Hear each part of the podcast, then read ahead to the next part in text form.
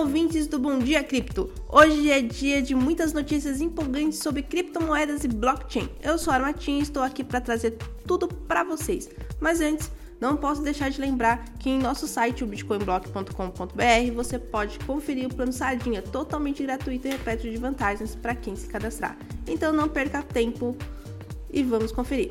Começando com a primeira notícia, o projeto apoiado por Vitaly Buterini, o fundador da Ethereum, falhou em enviar as criptomoedas prometidas para o governo da Ucrânia. Isso acontece depois que o governo ucraniano afirmou que a equipe do projeto não havia cumprido as exigências do contrato. De acordo com o anúncio oficial, o projeto não entregou nenhum resultado satisfatório e, portanto, não será mais financiado pelo governo. É uma pena, já que esse projeto prometia trazer muitas melhorias para a infraestrutura da Ucrânia. Em outra notícia, hackers exigiram 50 bitcoins do Banco de Brasília foram denunciados. Esses criminosos foram presos pela Polícia Civil do Distrito Federal após a tentativa de extorsão do banco.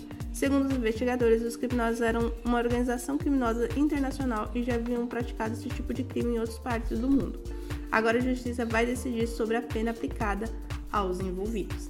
E finalmente, uma notícia que chegou muitos brasileiros. A notícia é: a justiça aplicou uma multa de um milhão por dia e mandou suspender o aplicativo de mensagens do Telegram do Brasil.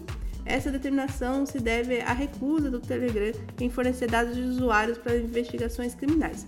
A empresa alega que não pode fornecer essas informações por causa de sua política de privacidade, o que coloca em conflito com as leis brasileiras. E essas foram as principais notícias do Dia do Mundo das Criptomoedas e Blockchain. Esperamos que tenham gostado e aprendido algo novo. Não deixe de conferir nossos links na descrição do podcast para se manter atualizado e informado sobre tudo o que acontece no mercado. Obrigada por nos acompanhar no Bom Dia Cripto, transmitido pelo Bitcoin Block. Até a próxima!